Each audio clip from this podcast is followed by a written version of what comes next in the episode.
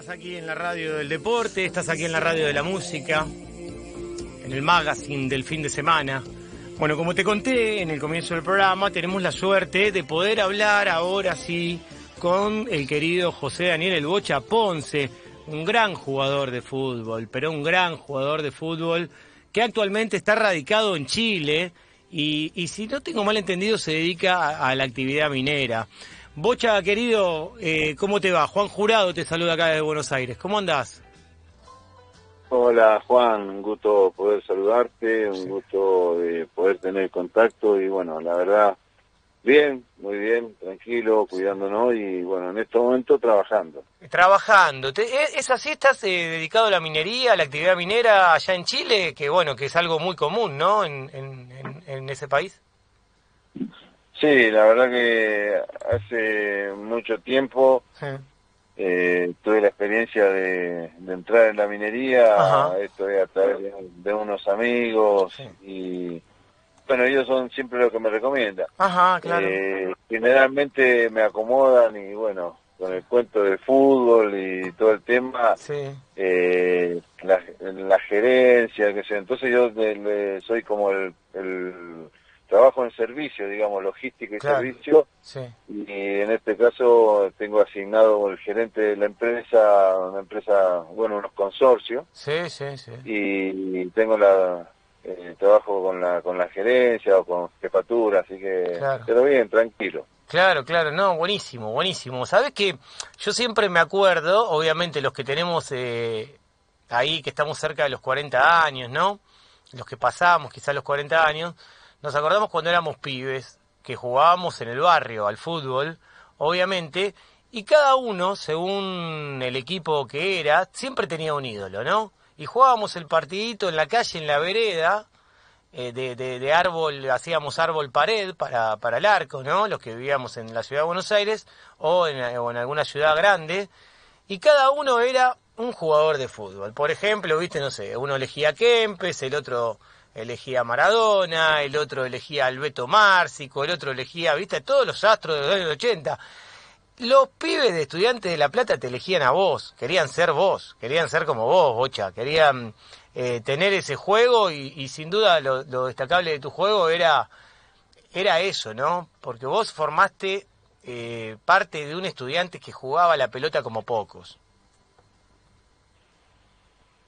Sí, eh, bueno, la verdad una satisfacción eh, enorme el hecho de que, bueno, uno siempre, yo por lo menos lo que quería era jugar y poder satisfacer una necesidad personal, un deseo de, Sí, eh, de mí, ¿no? Que era poder comprarle una casa a mis viejos. claro. Eh, por el otro lado, ¿quién no vivió eso? Yo, Claro. historia es así, yo salí a jugar en la vereda Sí, eh, cuando tenía seis años y tenía un amigo que era un poquito más grande sí. y él me nombraba eh, el arquero de la Poletti, eh, Malvernal, Aguirre Suárez, Claro. Pachamé, Verón, Bilardo, Conigliaro, Ah. el Bocha Flores, Sí, sí.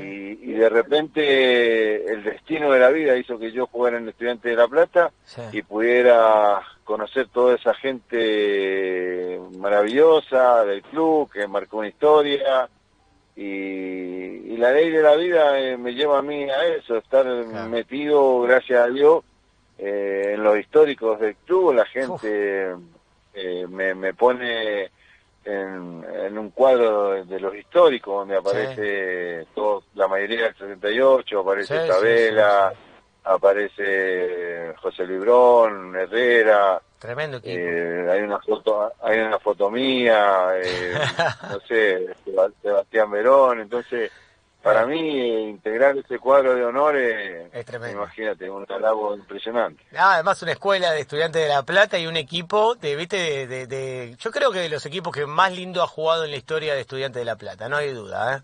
Para mí el, equipo de, que dirigió Sabela también fue otro de los grandes. Nacho del operador es hincha de estudiantes, pincha tremendo, que está acá conmigo, y él obviamente yo creo que tiene, tiene ese recuerdo. El equipo que vos integraste con Alejandro como jugadores, que dirigía también eh, el Narigón Bilardo, era un equipazo, era un equipazo, un, un tremendo equipo. Y también el, el Estudiantes que, que ganó la Copa Libertadores, ese que Sabela también eh, fue técnico. Qué, qué historia la de Isabela y estudiantes. ¿Cómo, qué, qué recordás de, Alejandro y qué nos podés contar como compañero, como jugador y, la visión que vos tenés de él como técnico que fue después? Bueno, eh, bueno, cuando llegó un fenómeno porque eh, también me tiene ligado a mí eh, eh, en Mendoza. Yo tenía un compañero que era un poquito más grande, que era un zurdo, y él decía que él era el Beto Alonso. La típica lo que estamos lo que estamos hablando. ¿Viste lo que como yo era más chico, y como, yo era más chico, él me decía Alejandro. Él me llamaba a mí Alejandro por Sabela. Claro. Entonces él era el Beto Alonso y yo era Alejandro Sabela ah, para él, para él. Entonces siempre nos saludamos y yo le decía, hola Beto, y él me decía, hola Alejandro. y siempre, mira, mira el destino, el destino de la vida y, y, otra cosa que, que también es, el destino de la vida, porque creo que es así. Eh, yo veía a Marcelo Treviani cuando apareció en Boca y la pisaba y la pisaba. Tremendo. Y me, un día lo vi, un día lo vi meterle un caño impresionante con una pisada. Y yo eh, quedé loco, quedé, viste cuando vos estás repleto, repleto, satisfecho, bueno, yo estaba satisfecho de fútbol con, con ver esos jugadores, Alejandro que cuando era pibe en River lo ponían un día y apilaba como loco, eh, Marcelo la pisaba. Y después el destino me lleva a mí a lo que empezamos en la charla con estudiantes y conocer a Marcelo, conocer a Alejandro, ser compañero de él. Mm. de ello, integrar eh, un proceso largo en la selección, viajar mucho, eh, impresionante, o sea, eh, la verdad, eh, compañeros de pieza Alejandro, nos conocemos bien, hablábamos mucho, entonces muchas, muchas, mucha vivencia, un tipo muy inteligente, un compañero eh, espectacular. En la, vos decís compañero, compañero de pieza de Alejandro Sabela. Nosotros conocemos la última etapa más de Alejandro Sabela, obviamente porque eh, vimos de, por ejemplo, su, su motivación con la política, con lo social, que le gustaba leer, que le gustaba obviamente discutir de fútbol muchísimo. ¿Cómo era cuando estaba en la pieza con vos, Sabela? ¿Cómo era eh, eh, compartir esa, esa pieza con Sabela? ¿Qué le gustaba a Sabela? ¿Qué escuchaba? ¿Música? ¿Leía? ¿Qué hacía? No, eh, sí, siempre andaba con, con, un, con unos libros eh, y lleno de antiinflamatorio. lleno de antiinflamatorio. Alejandro era una cosa que tomaba mucho antiinflamatorio porque igual tenía los tobillos súper inflamados, le hacían cada dos por tres un E15. Sí. Eh, pero muy preparado Alejandro, muy, muy preparado. Eh, de hecho, eh, en una, una, una charla que tuvimos ahí, tiró una palabra que nosotros nos quedamos mirando y qué significa esto, salimos corriendo a buscar qué significaba. Pero muy preparado, muy inteligente, muy inteligente. Y bueno, la, yo supe interpretar eh, su idea, yo lo veía que cuando encaraba con pelota dominada, yo me le mostraba y él con el dedito chico jugaba conmigo, yo se la devolvía para que siguiera jugando. Y cuando no podía, yo cuando yo no se la podía devolver, agarrar así, me iba, como era zurdo, yo me, me tiraba un poquito por afuera y yo sabía que Marcelo estaba jugaba de espalda al arco, entonces le ponía la pelota al pecho a Marcelo, impresionante, la dejaba dormida en el pecho, bajaba la pelota como y amagaba para acá, para allá y metía un pase gol, una cortada. Eh, la verdad que los tres eh, logramos eh, insertarnos ahí en ese equipo. Yo un poquito más a la izquierda de Miguel, Alejandro haciendo la función y Marcelo como un nueve retrasado. Y la verdad que... Una locura. Fue muy bueno y cuando ya después del 82, en el 83, que nos soltamos un poquito más porque la presión que nos metía Bilardo era mm. mucho más que la que nos largó Eduardo Manera, que era un poco más distendido. Si bien éramos lo mismo, pero nos soltamos mucho más con, con, Eduardo mm. y yo creo que ahí logramos estar. Y lamentablemente, bueno, perdemos nosotros un campeonato del 84 eh, que ya empezó mal con la eliminatoria, con, quedamos fuera con el 3 de, de Gremio, ese partido que no lo jugamos completo y, y perdimos un campeonato que llevamos siete puntos adelante. Esto fue, eso es un dolor terrible que tengo yo, bueno, que me ha servido de experiencia a lo largo del tiempo, desde ahí. Cada equipo que jugué, que, formé, eh, siempre luché por que el grupo estuviera unido, que fuéramos un solo grupo y, bueno, eh, la experiencia que yo viví en ese momento cuando nosotros nos equivocamos y algunos empezamos a tomar caminos diferentes, eh, se perdió el, la visión que teníamos como equipo y se nos acabó un campeonato. Sí, después lo viste, eh, está buenísimo lo que contás, estás contando la cocina desde adentro de lo que era este equipo que fue eh, sin duda uno de los grandes equipos de fútbol.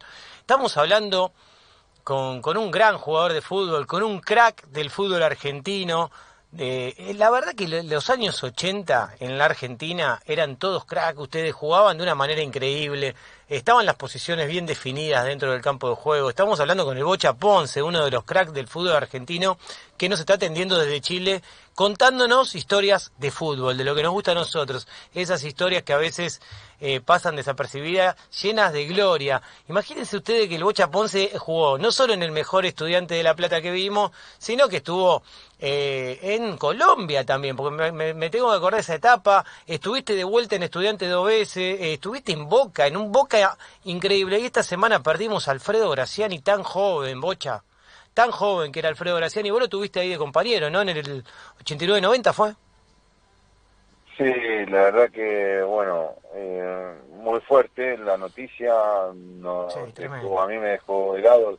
Nosotros tenemos un grupo donde estamos la mayoría de, y casi todos los muchachos de Boca o los que han pasado ahí. Y y bueno, estábamos así y uno tiró, falleció Alfredo y todos pensaban que Alfredo, o sea, que Alfredo, que Alfredo, que Alfredo y cuando salió el nombre de Alfredo Graciani, eh, yo había estado hablando con él hace un mes atrás, dos meses atrás, y de repente Alfredito muy hincha de boca, muy, muy hincha de boca, me pedía que le hiciera un video para una para una agrupación en, no sé si Venado Tuerto, eh, Cañada de Gómez, y, bueno, me hacía esos contactos para yo mandar un saludo, Eh, o saludos de feliz cumpleaños, cosas así, o a, algún amigo. Eh, muy atento, muy buen pibe, y era como, bueno, yo me enganché con el, con el grupo el año pasado, mm. eh, y era, era otra vez volver a tener el contacto diario, porque yo me fui a Francia y no, ya perdí mucho contacto salvo uno que otro, a veces con Simón, o no sé, a veces eh, Diego Latorre. Claro, Juan Simón, Diego Latorre, eh, todo un equipazo. claro, de repente veo a Diego que está en, la, en, comunicaciones, que lo está haciendo muy bien, entonces de repente pero igual me habías encontrado mucho, mucho con la Argentina. Volverme a encontrar con, con el, no sé, el grupo está el Caimar, el profe Polola, eh, los médicos de Boca, Osvaldo. El profe Polola de eh, San Lorenzo, ¿no? De la pensión de San Lorenzo, el que estaba enfrente de...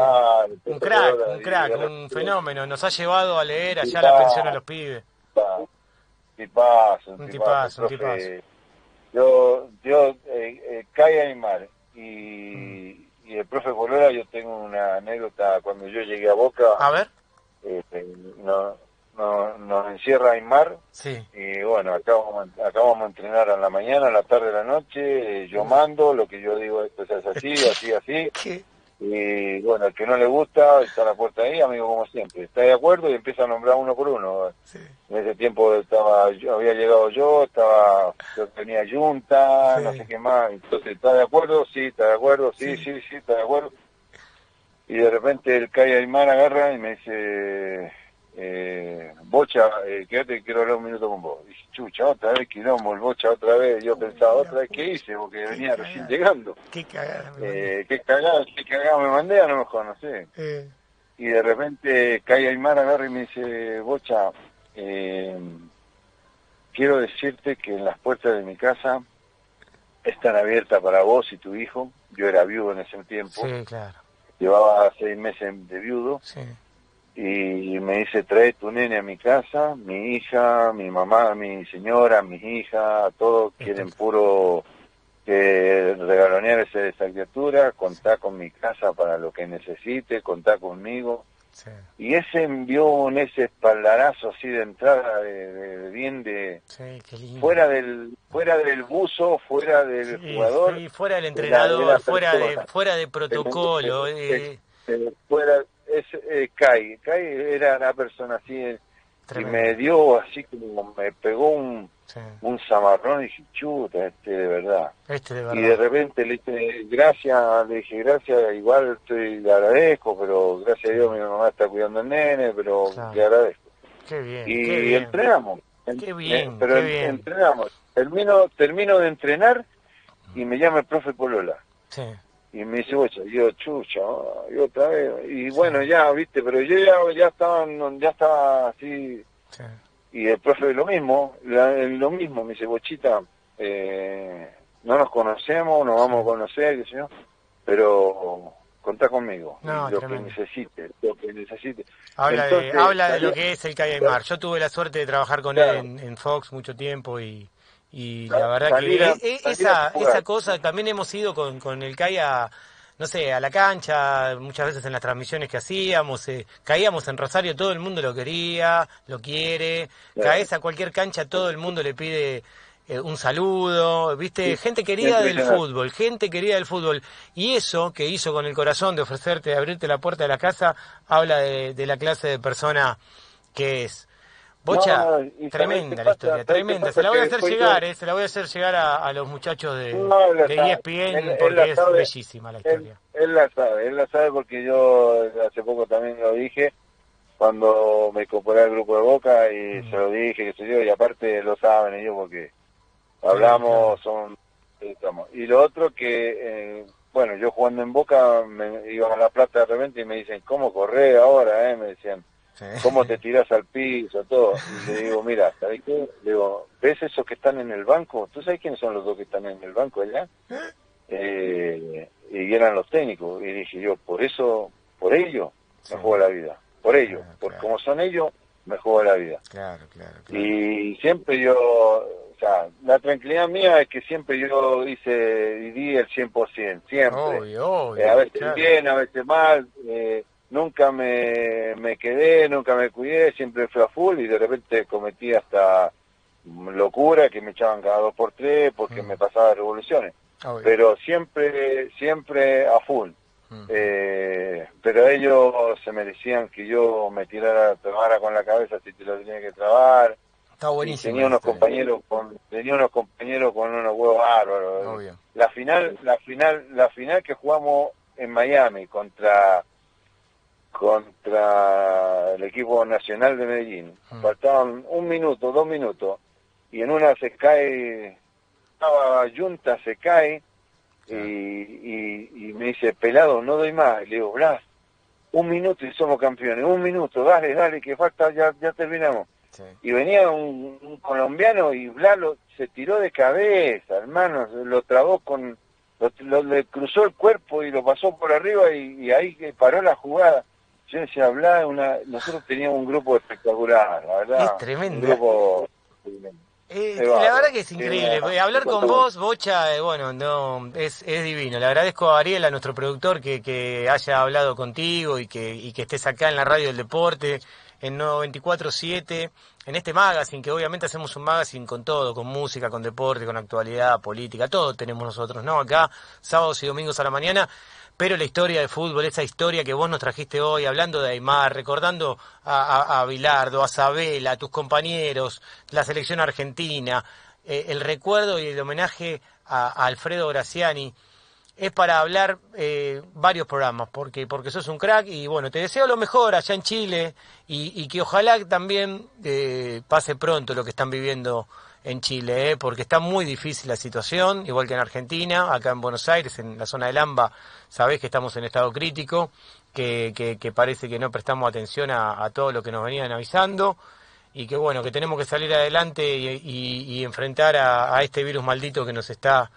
arruinando todo, que nos está haciendo perder gente querida, que nos está haciendo obviamente hacer perder nuestros trabajos, eh, destruir la economía, bueno, todo lo que, lo que está pasando. Bocha querido, te mando un gran abrazo, eh, un placer hablar con vos para mí hablar con, con cracks del fútbol argentino es siempre motivo de, de admirarlos, escucharlos y aprender.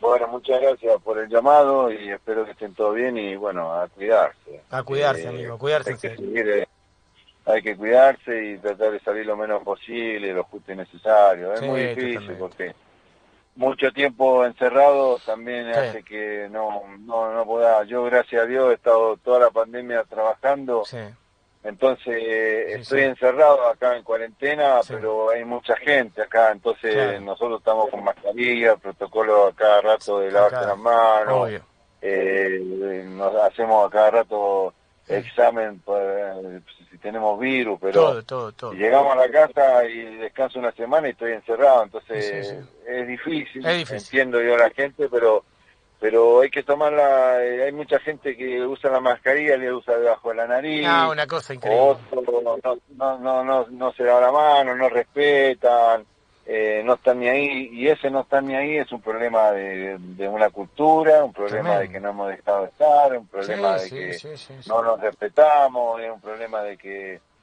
de que yo y la idea es que seamos tan simples, tan humildes, que respetemos, que volvamos otra vez a respetar el disco par, que volvamos otra vez a hacer el paso, otra vez a hacer un saludo, otra vez si te dicen distancia, distancia, y tratar de hacer ejemplo. Sí. Eh, debemos ser ejemplo, y cuando veamos que somos varios que vamos haciendo ejemplo, se hace una cadena de la buena, Obvio. de la que no se rompe y la que, y la que va a vencer este virus. Es así, eh, es como decía el que el querido poeta Juan Rulfo, eh, eh, o nos salvamos todos juntos o nos hundimos separados. No, no hay duda de esa manera. Bocha